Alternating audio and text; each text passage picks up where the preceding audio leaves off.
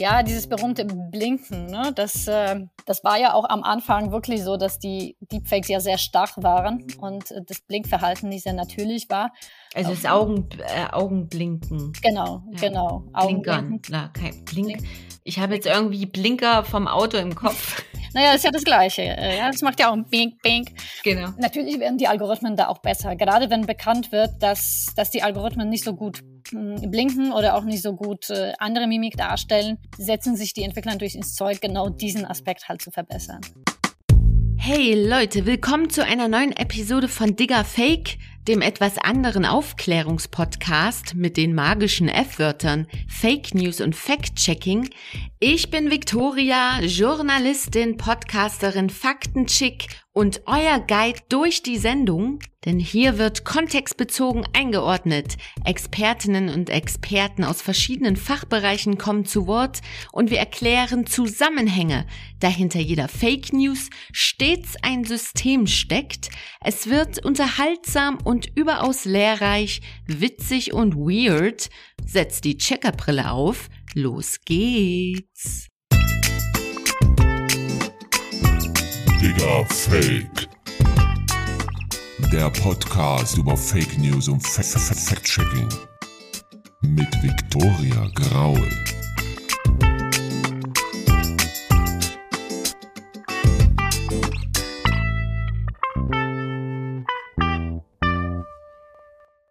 Die Ausgebufften unter euch wissen, ab und zu geht's hier um technisch generierte Fakes, weil Immer öfter werden Videos, Bilder und Audios von einer künstlichen Intelligenz hergestellt.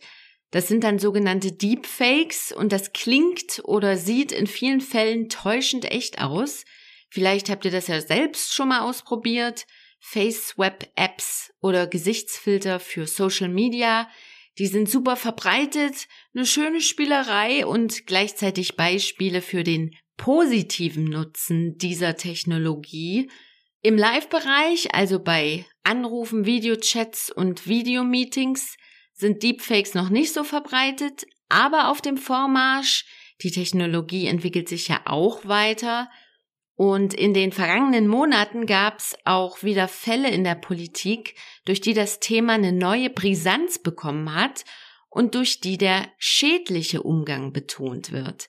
Ihr müsst ja bedenken, wenn ihr euch vor der Kamera von Betrügern verarschen lasst, die sich als Familienmitglieder oder Freunde ausgeben, dann macht ihr euch anfällig für Identitätsdiebstahl und für öffentliche Bloßstellung. Habt ihr darauf Bock? Hm, ich nicht. Welche Techniken existieren, mit denen man uns in Live-Schalten manipulieren kann? Ist es schwer, Live-Deepfakes zu erkennen? Die Antworten auf diese Fragen wollen wir heute auf den Grund gehen und das machen wir gemeinsam mit Agnieszka Walorska. Sie ist Tech-Unternehmerin und Co-Host vom Podcast Zurück zur Zukunft, Tech News und Business Models. Ich habe Agnieszka in diesem Sommer bei einem Event-Workshop kennengelernt und freue mich daher ganz besonders, dass ihr sie jetzt auch kennenlernt. Das Interview haben wir im Vorfeld aufgenommen. Wir sprechen darüber, warum Live-Deepfakes aktuell noch teuer und aufwendig zu produzieren sind, warum Stars wie Vin Diesel oder Vitali Klitschko perfekte Fake-Vorlagen sind und worauf wir in Live-Chats künftig achten sollten. Agnieszka führt in diesem Zusammenhang auch den Begriff Social Engineering ein und ihr erfahrt, was der Blutstrom im Gesicht mit einer Echtheitsprüfung zu tun hat. Klingt crazy, ist es auch, hört selbst. Agnieszka, ich freue mich sehr, dass du hier bei Digger Fake im Podcast bist. Ja, hallo. Hallo, freut mich auch da zu sein. Du weißt, ich habe dich im Vorfeld schon gebrieft. Wir machen ja hier ein Spielchen zur Erwärmung. Äh, ja, ja, ich bin vorgewarnt. Ja, ein Fake News Spielchen. Stimmt oder stimmt's nicht? Das heißt, ich schicke dir jetzt mal etwas zu mhm. per Messenger. Es ist eine bisschen größere Datei, sehe ich gerade, 32 MB. Ich hoffe, das wird runter. Also du kannst es danach sofort löschen. Aber ähm, ich wollte dir das jetzt erstmal so zuschicken. Du hast jetzt, hast es erhalten? Ja, ja, es lädt sich. Okay. Du hast jetzt gleich einfach die Gelegenheit, dir das kurz anzugucken und ich erkläre unseren Hörerinnen und Hörern mal, was darauf zu sehen ist. Also, Hintergrund. Wir gehen jetzt davon aus, eine, eine Freundin, ein Freund von dir schickt dir dieses, diesen kurzen Videoschnipsel über Messenger zu und behauptet, mhm. hier Elon Musk, als er jung war, also Elon Musk, der Milliardär, Tesla-Chef und Twitter, Spinner, ne? der, der ist hier, hier gibt's ein Video, als er jung war und sich hier quasi ein Million-Dollar-Auto, Sportwagen gerade kauft, ähm, ein McLaren.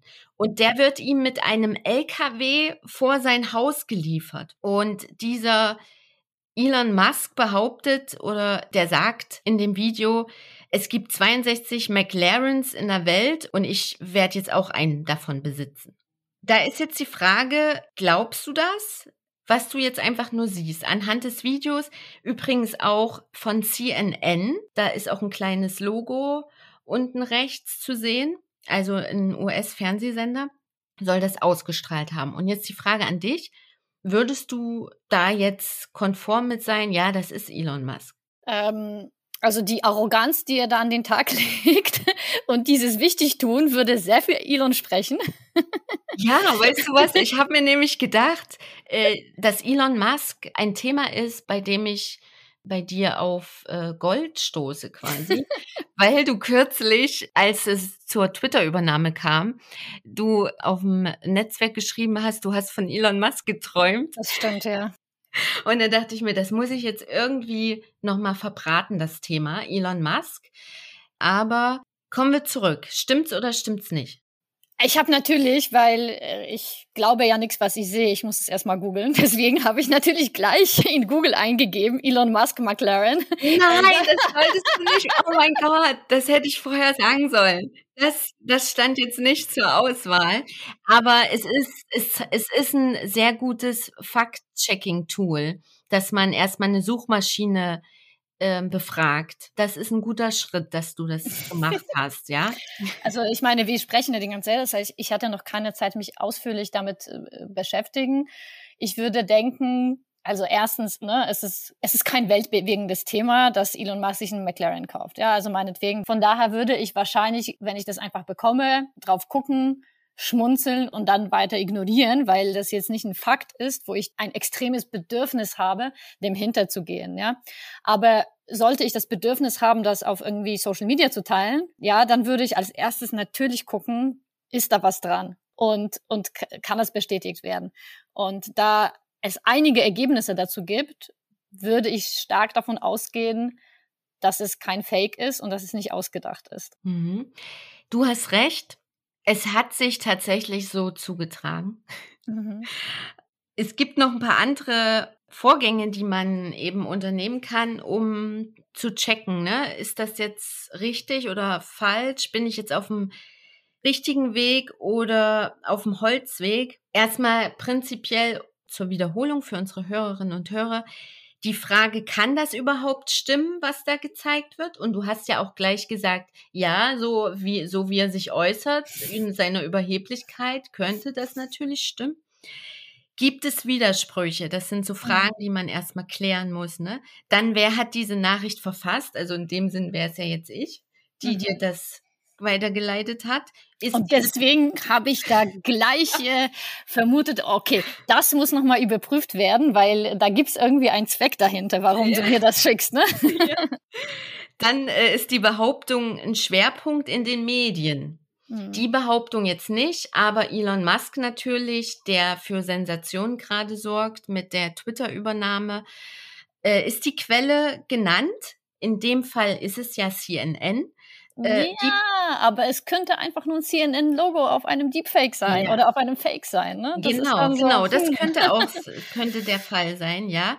Und dann, ähm, wie du das auch richtig gemacht hast, existiert irgendeine Berichterstattung oder auch ein Faktencheck schon darüber hm. und äh, kann man da ein Tool benutzen, also die Suchmaschine, um das jetzt zu überprüfen. Mhm. Ja, das wollte ich als kleine Einstimmung hier mal in die Sendung bringen. Denn ich kann mich noch gut daran erinnern, du hast mal gesagt, du hast mir mal gesagt, alles, was man sieht, muss man sich auf der Zunge zergehen lassen. Also das hast du nicht direkt so gesagt, aber so in, etwa. Könnte, so in etwa. Es könnte manipuliert sein.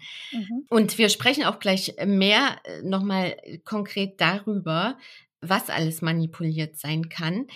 Mittlerweile ist es aber so, Technologie ist so weit fortgeschritten, dass auch Manipulation in Live-Video-Chats möglich ist. Das heißt, wenn wir einfach unsere Freunde, unsere Family anrufen wollen über Messenger, kann das gefaked sein. Und eines der bekanntesten Beispiele aus den letzten Monaten, meiner Meinung nach, ist dieser Fake Klitschko von dem Komiker-Duo Wovan und Lexus. Die haben sich da offiziell dazu bekannt. Also Komiker-Duo muss man dazu sagen, Komiker-Duo in äh, Kreml-Diensten. Ne? Richtig, richtig. Das ist ja, das ist ja ein perfekt. Also dieses, ich habe jetzt dieses Beispiel gewählt, mhm. weil ich finde, da lässt sich so viel zeigen daran, ja. Das war ja so, dieser Fake Klitschko hatte ein Videotelefonat mit Berlins Bürgermeisterin Franziska Giffey. Äh, Vitali Klitschko sollte im Bild zu sehen sein, also Kiews Bürgermeister. Es waren noch andere Personen, laut Medienberichten, während des Videocalls mit anwesend bei Frau Giffey, aber erst nach ungefähr 30 Minuten hatten die dann so eine Ahnung, vielleicht stimmt das hier gar nicht. Und das war nicht nur Giffey, ne? Es gab ja auch äh, andere Bürgermeister, der Wiener Bürgermeister, der Warschauer Bürgermeister, wobei man muss, und ich glaube auch Madrid oder doch, ich glaube Madrid. Und äh, alle haben über kürzere oder längere Zeit äh, damit gehadert, ob das jetzt der richtige Kiewer Bürgermeister mhm. ist. Bei den anderen ging es in der Regel bisschen früher oder war ein bisschen früher vorbei. Aber trotzdem, erstmal gab es den Anschein der Glaubwürdigkeit. Ne? Also ja. ich will hier äh, nur äh, sagen, es ist jetzt nicht nur die blöde Franziska Giffey sozusagen darauf eingefallen, es sind eine ganze Menge Leute darauf eingefallen. Ja, ja. Sogar die Harry Potter Autorin, das habe ich jetzt auch, das habe ich auch irgendwo gelesen, dass die okay. auch auf so einen Fake-Anruf reingefallen war. Was ich damit sagen will, vor dem Hintergrund quasi hat so was wie ein manipulierter Videocall eine Brisanz. Mhm. Und da du ja dich mit dem Thema Deepfakes sehr stark auseinandersetzt, die Frage an dich, welche Arten von Manipulation gibt es mhm. denn generell so in Live-Calls? Mhm. Weil das Beispiel, was wir jetzt haben, das war ja gar kein Deepfake, mhm. sondern es war ein Shallow Fake, ne? Also oder Cheap Fake, wie man das äh, manchmal Cheap nennt. Ja. Ist ein Shallow Fake was anderes als ein Nee, das sind einfach unterschiedliche Bezeichnungen für das Gleiche. Also Shallow einfach als Gegenteil zu Deep und äh, Cheap, weil es auch günstiger ist, es zu generieren. Ja. Welche Arten von Manipulation in Live-Video-Calls mhm. gibt es?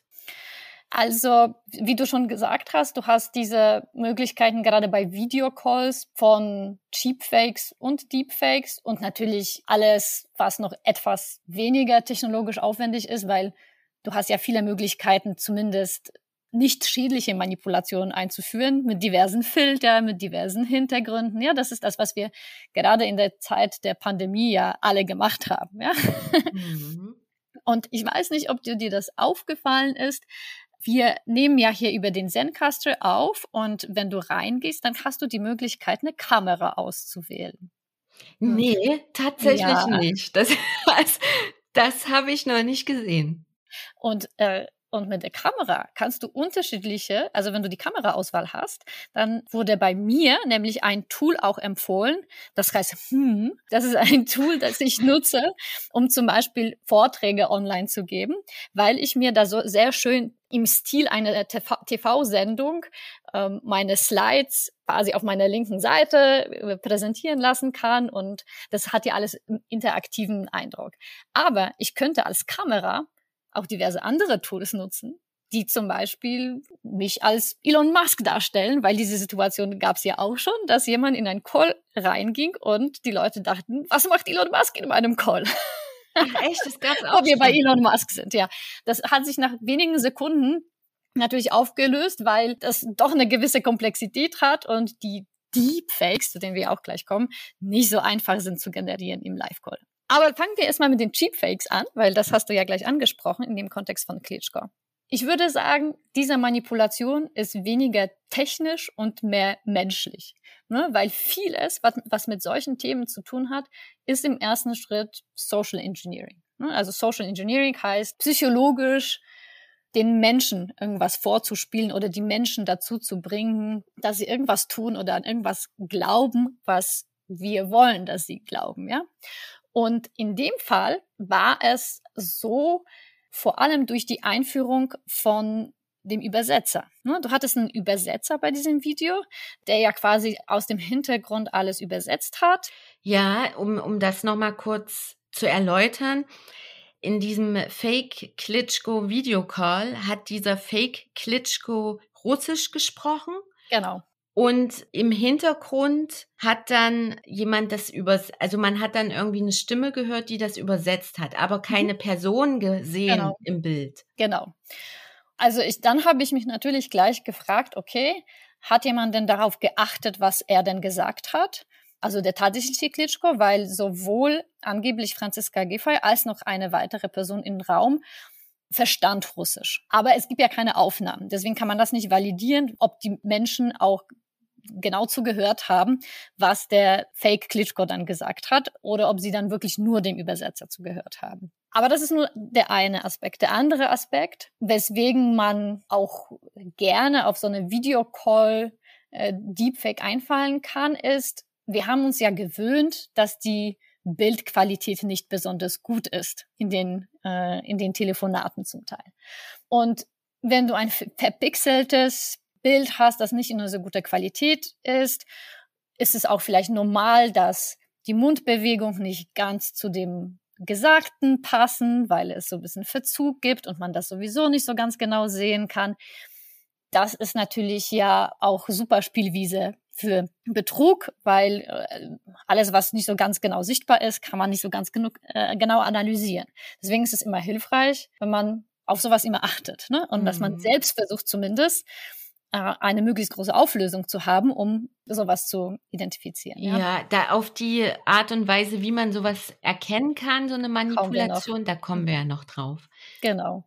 Und hier wurden einfach, also man, man hat darüber viel diskutiert, ob das jetzt ein Deepfake war. Das haben dann später eben die besagten Komiker ja selbst aufgedeckt, dass es ja gar kein Deepfake war, sondern dass eher mit simpleren technologischen Mitteln stattgefunden hat. Und man hat ja gesehen, das waren einfach Bilder aus der früheren Pressekonferenz. Und äh, auch das hat die Leute irgendwie nicht stützig gemacht.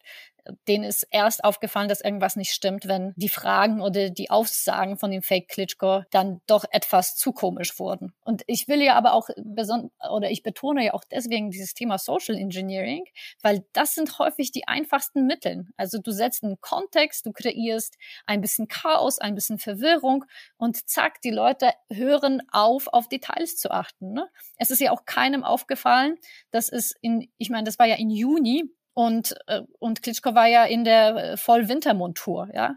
Und das sind Sachen, auf die, auf die man einfach, wenn man sich dessen nicht bewusst ist, häufig nicht achtet. Hm. Ja, also Cheapfakes hast du jetzt erklärt und auch ähm, Möglichkeiten, wie man sowas erstellen kann, ne? also mit Archivmaterial zum Beispiel. Dann ähm, Filter hast du gerade erwähnt, so Gesichtsfilter, ne? Ein bekanntes Beispiel ja. ist ja. I'm not a cat. genau, I'm not a cat. Jedes Mal, wenn ich sehe jetzt, nachdem du mir das gezeigt hast, äh, ich kann nicht anders als lachen. Es ist einfach so lustig. Google doch einfach. Google doch einfach I'm not a cat. Da müssen wir das nicht erklären, weil das ist einfach, also das ist einfach so ein Meme geworden. Wer das nicht kennt, der muss sich das auf jeden Fall angucken. Und ich glaube, das ist auch so die einfachste Erklärung oder die einfachste Darstellung dessen, wie so ein Deepfake funktionieren kann. Ja, das ist gut. So, solche Filter, das, das sind ja, das ist ja jetzt offensichtlich, ne? Dass das, da sieht man offensichtlich bei so einem Kätzchenfilter. Aber das Prinzip ist der gleiche. Ja. Das Prinzip ist ja das gleiche. Das Prinzip ist das gleiche. Das heißt, du hast einen, ne, du hast jetzt mich, äh, hier im Video siehst du mich und wenn ich jetzt so einen Filter hätte, das würde meine äh, Mimik nachahmen, aber wäre zum Beispiel eine Katze. Klar, das sind ja wirklich billige Filter, ja, die sind ja auch nicht dazu da, um jemanden zu täuschen, sondern um einfach mal für Jux und Dollerei mehr oder weniger, ja. Ja, eine Spielerei einfach, ne? So, äh, genau. Äh, um ein bisschen Leben in, in den Videocall zu bringen, ne? Dass es nicht so langweilig wird. Genau. Aber man kennt ja und viele kennen ja so Face-Swap-Applikationen. Da gab's ja, ich weiß, ich habe jetzt wieder vergessen, wie das hieß, aber zwischenzeitlich ging das so richtig durch die Decke, so eine App, wo man das eigene Gesicht in irgendwelche Filmszenen zum Beispiel reinbringen konnte, ja. Und das sah auch mal glaubwürdiger, mal weniger glaubwürdig aus, aber diese Technologie in dem Nicht-Live-Bereich ist natürlich schon super, super verbreitet und mittlerweile auch super günstig. Digga, fake. Live ist es natürlich schwieriger, weil man einfach nicht so diese Kontrolle darüber hat. Ne? Wenn du so ein Video vorher vorbereitest, kannst du natürlich das besser auf alle Eventualitäten äh, trainieren, beziehungsweise in solchen Face-Swap-Apps hast du eine ganz limitierte Szene, mit der du da zu tun hast. Es ist noch ein bisschen anders, wenn du tatsächlich beim Sprechen, wenn deine Stimme nachgeahmt werden muss und dein Gesichtsausdruck auch noch glaubwürdig erscheinen soll. Deswegen sind solche Live-Deepfakes natürlich doch recht aufwendig und recht teuer noch im Vergleich, weil du brauchst auch live quasi Rechenpower auch dahinter, um das zu generieren. Ja, und es benötigt auch das entsprechende Video- und Tonmaterial. Ne? Also das ist deutlich einfacher, so etwas von einem bekannten Schauspieler, einer bekannten Politikerin zu machen, als jetzt von einer Privatperson, weil von uns beiden wird es einfach vielleicht nicht ausreichend online verfügbares Videomaterial und Audiomaterial geben, um sowas herzustellen.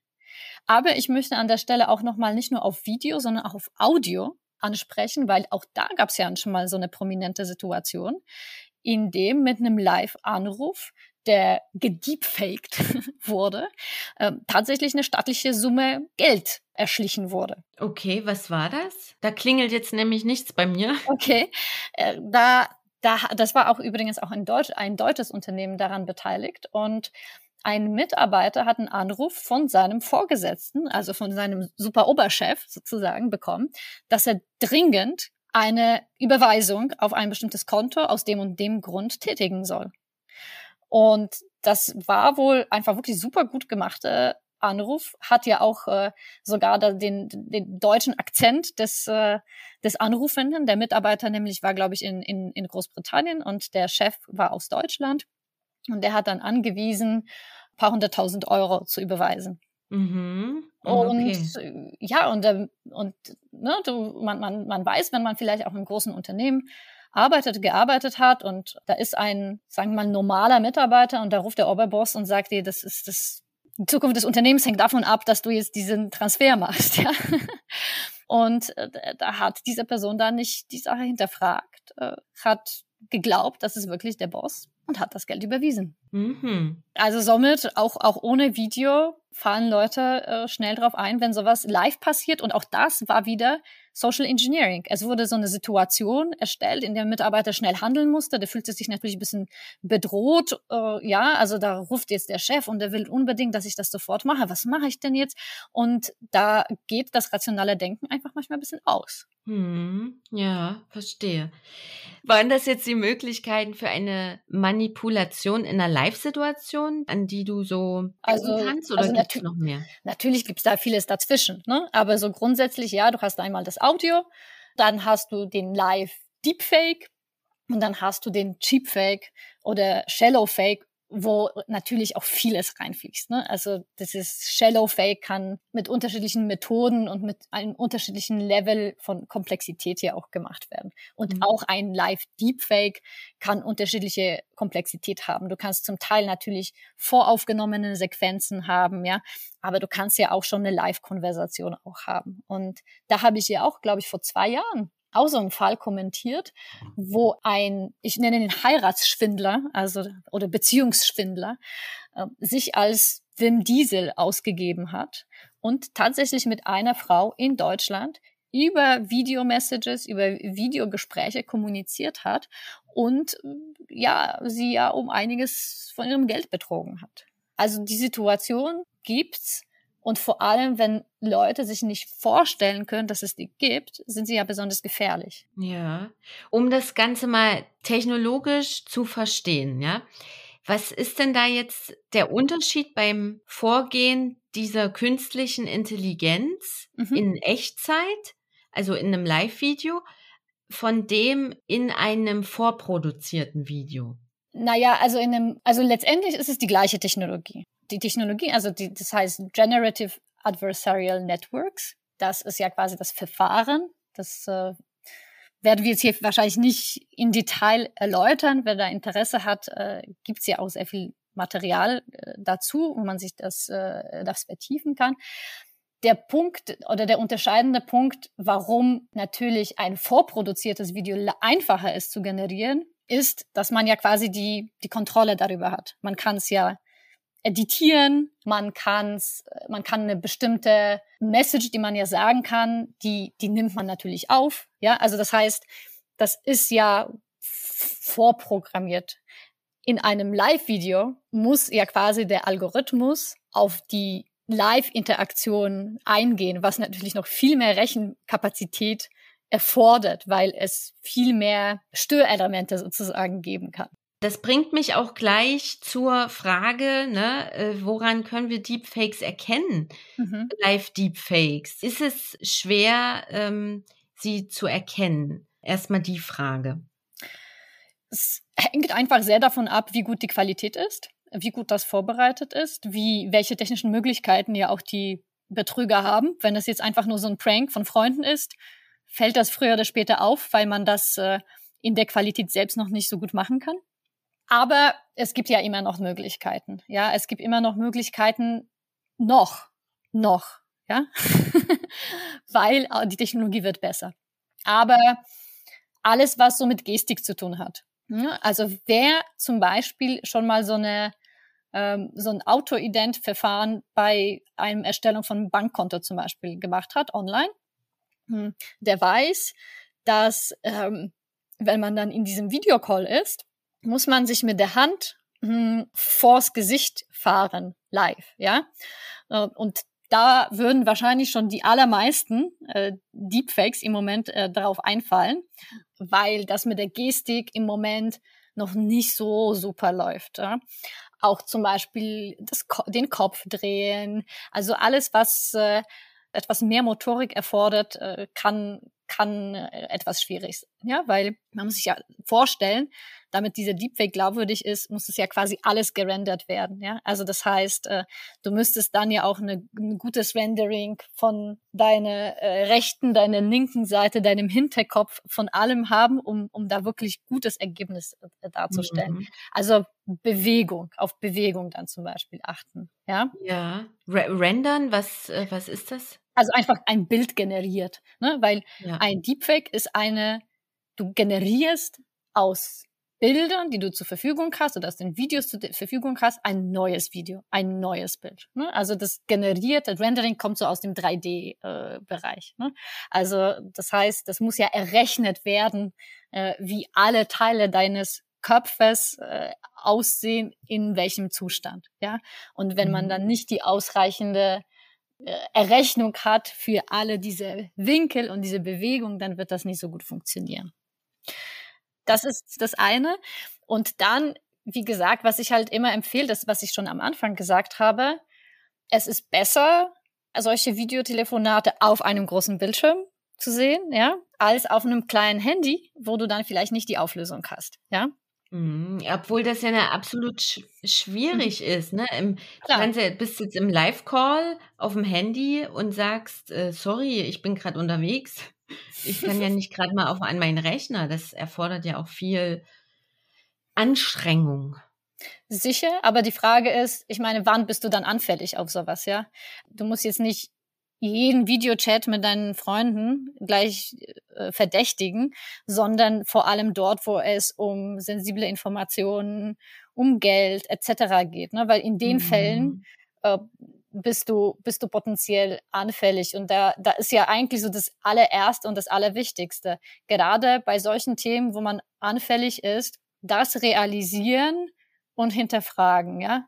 Also, weiß nicht, wenn ich mich mit äh, Freunden auf ein Bier äh, verabrede, ja, also ich denke nicht, dass ich in Berlin von meiner Lieblingskneipe überfallen werde von, von äh, irgendwelchen Angreifer. Ja, wenn es vielleicht in einer anderen Stadt ist, muss man dann wiederum äh, vielleicht auch andere Sicherheitsbedenken haben. Aber in den meisten Fällen geht es um Geld oder sensible Daten.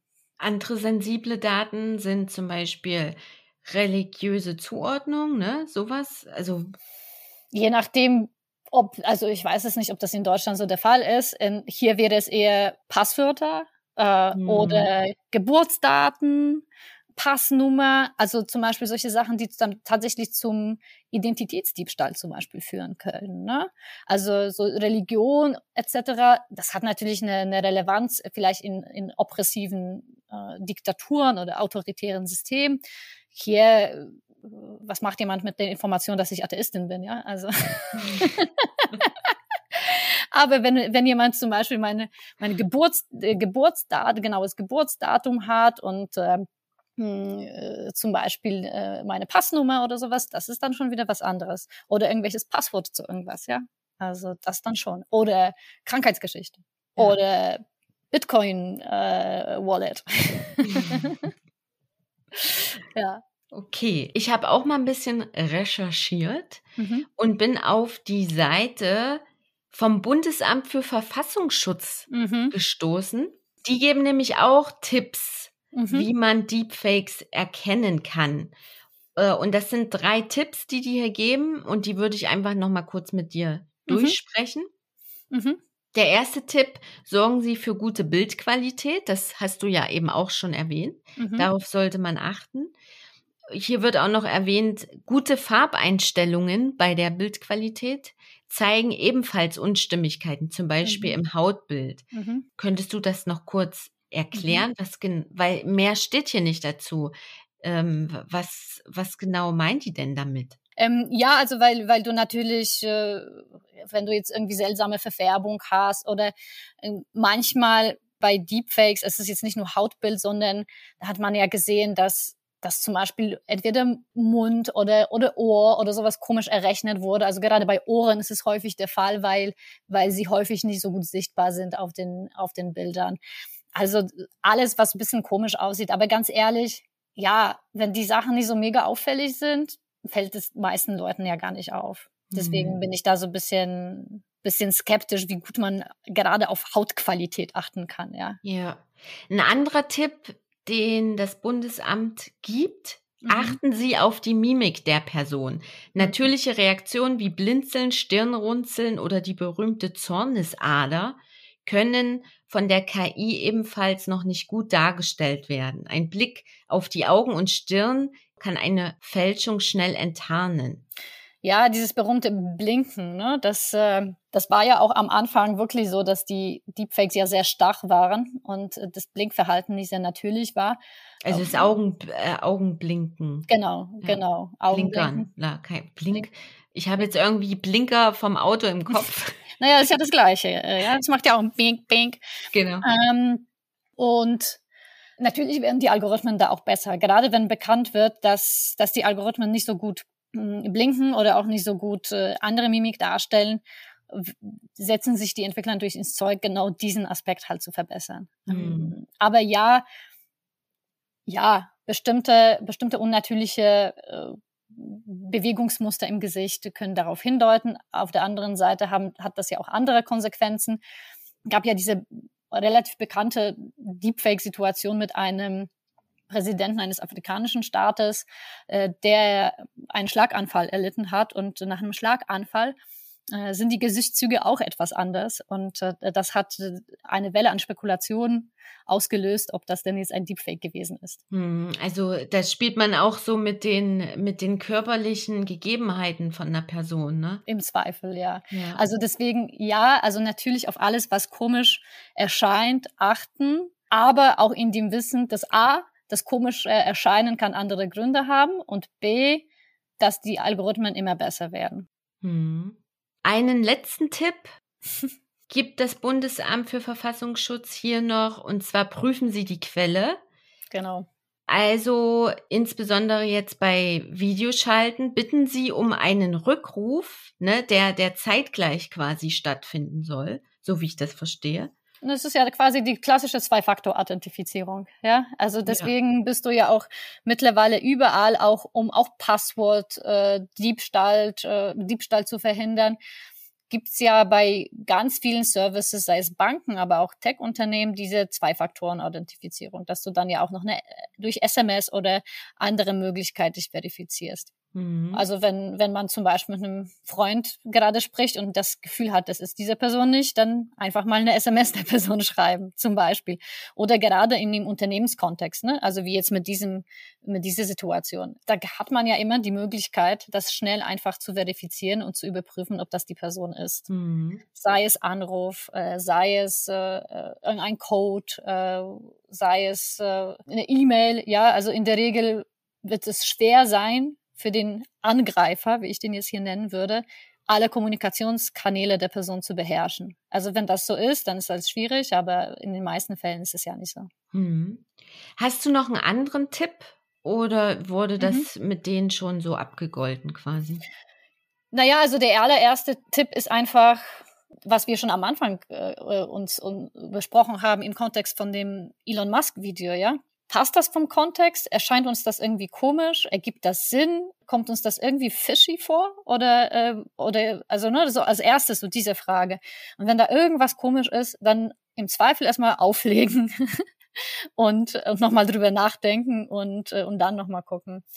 Dann gibt's natürlich viele Versuche, technologische Möglichkeiten halt dafür zu schaffen. Ja, also das kann ja nicht jeder im Moment selbst nutzen, aber jetzt gerade äh, habe ich gestern darüber gelesen, dass Intel ähm, den ersten Real-Time Deepfake-Detektor an den Markt bringen will, der zu 96 Prozent der Deepfakes äh, erkennen kann.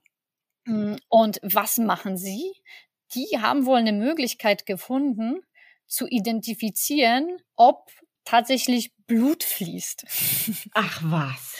Genau. Also ob, ob, ob quasi das echte Menschen, in echten Men Menschen können sie irgendwie identifizieren, ob es äh, durch Bildverfahren tatsächlich, ob es Blutflüsse gibt, was bei den künstlich generierten Videos nicht der Fall wäre. Ach krass, okay. Ja. Diese, diese äh, Technologie hat einen sehr komplizierten Namen, das heißt Photoplethysmography, PPG. Mhm. Da wären wir ja jetzt auch du hast es so schön übergeleitet auf meine letzte Frage, die würde ich unbedingt noch gerne mit dir besprechen und, und zwar, was für Lösungen schlägst du vor? Ne? Das ist jetzt hier so eine Lösung, mit einem Authentifizierungstool zu arbeiten. Lösungen, ja, damit es halt Betrüger, Betrügerinnen oder Fake News Produzenten schwerer haben, mhm. in Live-Situationen erfolgreich zu sein. Ne? Mhm. Also ja, natürlich diese technischen Lösungen. Das ist das eine. Äh, wie, wie das, das wäre natürlich super spannend. Dann müsste aber quasi so eine Lösung in alle möglichen Video-Tools oder Video-Call-Tools halt eingebunden werden und dann erstmal so eine, so ein Check machen und, und, und die Leute warnen. Was viele mittlerweile auf Unternehmensebene machen, ist, dass du zum Beispiel bei Microsoft Teams oder bei anderen eben nicht diese Möglichkeit hast, eine externe Kamera einzubinden. Das heißt, du kannst nur mit der nativen Kamera von deinem Rechner kommunizieren und kannst nicht ein externes Tool als, als Kamera einbinden. Und das ist natürlich, ne, das ist dann immer so, ein, so, eine, so eine Frage, so, ein, so ein bisschen so ein, so ein Trade-off. Äh, aber ich würde sagen, da wo es dann um sensible Daten geht, würde ich trotzdem eher die Sicherheit vor der Nutzerfreundlichkeit stehen, auch wenn ich ja selbst eine große Nutzerfreundlichkeitsbefürworterin bin, ist ja quasi auch mein Job. ja. Ähm, und ich denke, wie gesagt, als allererstes, wie wir uns dann wirklich schützen können, ist, es ist einfach zu wissen, dass diese Möglichkeit existieren. Weil, weil diese Frau zum Beispiel, die von dem vermeintlichen Wim Diesel betrogen wurde, die hatte einfach keine Vorstellung darüber, dass man so eine Live-Konversation vortäuschen kann. Und wenn die Leute das nicht wissen, und, und bestimmt war das genauso bei dem Mitarbeiter, der die paar hunderttausend Euro überwiesen hat. Den Leuten kann man kaum Vorwurf machen, weil die einfach zum Opfer von, also von der Technologie geworden sind, von der sie einfach nicht wussten, dass sie existiert, die gepaart war mit einem guten Social Engineering. Ja, und da müssen wir, da glaube ich einfach schon sehr an, an Bildung und, äh, und eben, dass, dass, dass, wenn du das nämlich in dem Kopf hast, dass die Möglichkeit existiert, dann überlegst du vielleicht dreimal, wenn jemand von dir Geld will oder private Daten, kannst du immer noch irgendwann in den Kopf aufrufen, es ist womöglich nicht die Person, die da, von der du denkst, dass sie es ist. Und insgesamt, ich bin ja immer der Meinung, Entschuldigung, das ist auf Englisch, if it's too good to be true, it probably is. Ja, also, also wenn es zu gut scheint, dafür um wahr zu sein, dann wahrscheinlich ist es eben nicht wahr. Ja, also wenn dich Wim Diesel anruft und sagt, äh, trennt sich von seiner Frau und keiner darf das wissen und er braucht dringend äh, finanzielle Hilfe, äh, ja. Dann gehe ich davon aus, ne, ja, das, äh, darauf habe ich ein Leben lang gewartet. Deshalb äh, muss das jetzt auch stimmen, ne? Genau. Genau. ja, oder eben nicht, ne? Das ist eher unrealistisch. Ja. Vielen, vielen Dank. Das waren super, super Tipps und ein richtig cooles Gespräch. Vielen Dank. Das äh, hat mich sehr gefreut. Digga Fake. Das war Digga Fake mit der Tech-Unternehmerin und Podcasterin Agnieszka Walorska und mir, der Journalistin und Podcasterin Viktoria Graul. Nach unserem Gespräch hat mir Agnieszka übrigens noch eine Fake-Audioaufnahme von sich zugeschickt. Sie hat mich jetzt nicht dazu gezwungen, das einzuspielen. Das mache ich ganz freiwillig, denn das ist eine super Idee. Hier, so hört es sich an, wenn eine künstliche Intelligenz eine Stimme klont. Let's see some examples of how easily synthetic media can be generated. Text, image, voice, video, everyone can make it with zero programming knowledge and just a few mouse clicks. Hm, klingt schon konstruiert, oder? Mir fällt vor allem der unnatürliche Sprachrhythmus auf. Aber immerhin, Leute, die Fake Agnieszka Stimme zeigt, dass sich die Zugänglichkeit zu dieser Technologie verbessert hat. Mit nur wenigen Klicks und ohne spezielles Programmiererwissen können wir Deepfakes konstruieren. Neben dieser technischen Komponente hat Agnieszka ja in unserem Gespräch veranschaulicht, dass speziell das sogenannte Social Engineering die Leute vergessen lässt, auf Details zu achten. Das fand ich sehr spannend, weil war mir noch nie vorher so bewusst. Daher mein Appell an euch, beim nächsten Anruf, Videochat oder whatsoever, achtet mal genau auf Atempausen, Betonung, Gesichtszüge oder Augenbewegungen eures Gegenübers um einfach mal ein Gefühl dafür zu bekommen, was in der Realtime-Kommunikation alles gefaked werden könnte. Was ist euch aufgefallen bei diesem Experiment? Schreibt mir gerne eine Mail oder auf Instagram eine Direktnachricht. Und bevor ihr heute die Checkerbrille absetzt, klickt in die Show Notes für die Quellenangaben und Links zu einigen bekannten Deepfake-Tools, teilt diese Episode mit Freunden, Familie und Feinden und oder bewertet diese Episode mit fünf Sternchen auf der Podcast-Plattform eures Vertrauens, damit Digger Fake sichtbarer wird. Leute, vielen Dank fürs Zuhören. Bleibt neugierig, bleibt sachbezogen und macht's gut. Bis ganz, ganz bald. Ciao.